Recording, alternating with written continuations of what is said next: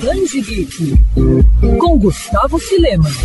Em 2022, um certo canarinho bem querido pelos fãs de todo mundo completa 80 anos. Pois é, o tempo passou rápido. Há 80 anos, Piu Piu apareceu pela primeira vez em uma animação lançada em 1942. É bem verdade que nesse primeiro curta, o passarinho tinha um visual bem diferente daquele que conhecemos hoje. Mas isso não impediu que ali mesmo já conheça aquele que se tornaria o seu bordão. Acho que vi um gatinho. E para comemorar esse marco tão especial, a Warner resolveu lembrar o mundo que Piu Piu não é um canarinho qualquer. Afinal, ele já jogou basquete ao lado de Michael Jordan, lembra? Para celebrar os 80 anos do personagem, a empresa deu um grupo de artistas a missão de criar 80 murais originais que refletem a rica história e personalidade de Piu Piu. A campanha teve início no Texas, estado dos Estados Unidos, mas vai se espalhar por todo o mundo, passando por diversos países, inclusive o nosso, o Brasil. Ao todo, mais de 30 cidades vão ganhar murais. A representante brasileira ainda não foi revelada pela Warner, mas a gente torce para que seja o Rio, né? Para retratar o passarinho de diferentes formas, a Warner decidiu contratar artistas de todo todo o planeta, cada um com um estilo único. As primeiras obras feitas nos Estados Unidos já podem ser conferidas no site oficial do projeto 80 anos de Piu Piu.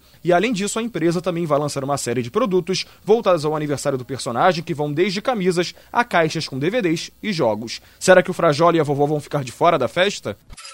Quer ouvir essa coluna novamente?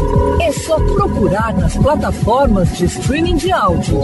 Conheça mais dos podcasts da Mandirinhos FM Rio.